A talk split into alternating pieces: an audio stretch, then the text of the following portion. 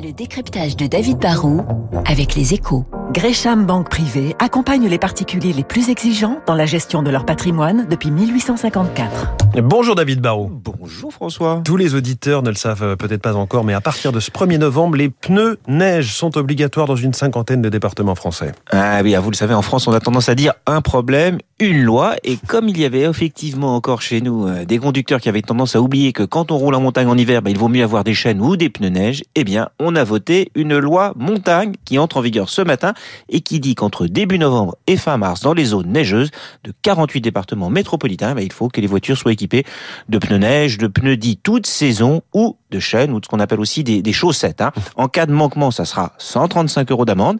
Bon, mais comme on est en France, même si nul n'est censé ignorer la loi, l'État a demandé à ce qu'il n'y ait pas de verbalisation cette année en cas d'infraction. On a un an pour apprendre. Et cette loi devrait quand même être utile?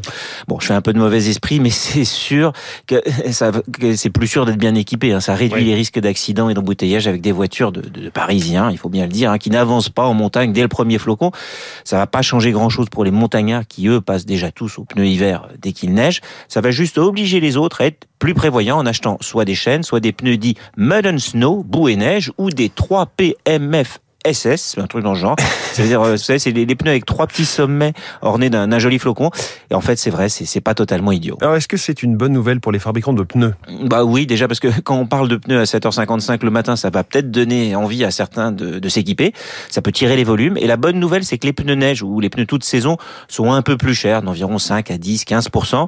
Et ça, bah, ça devrait profiter aussi aux grandes marques avec la meilleure réputation comme notre français Michelin, Cocorico. Hein. Quand on achète des pneus de qualité, on est moins tenté par le low cost made in China.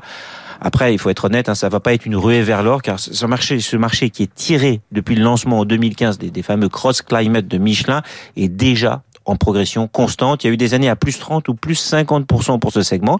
Cette année, ça sera peut-être encore plus. Et du coup, bah, les pneus multi-saison pourraient représenter jusqu'à un quart des ventes de Michelin en France.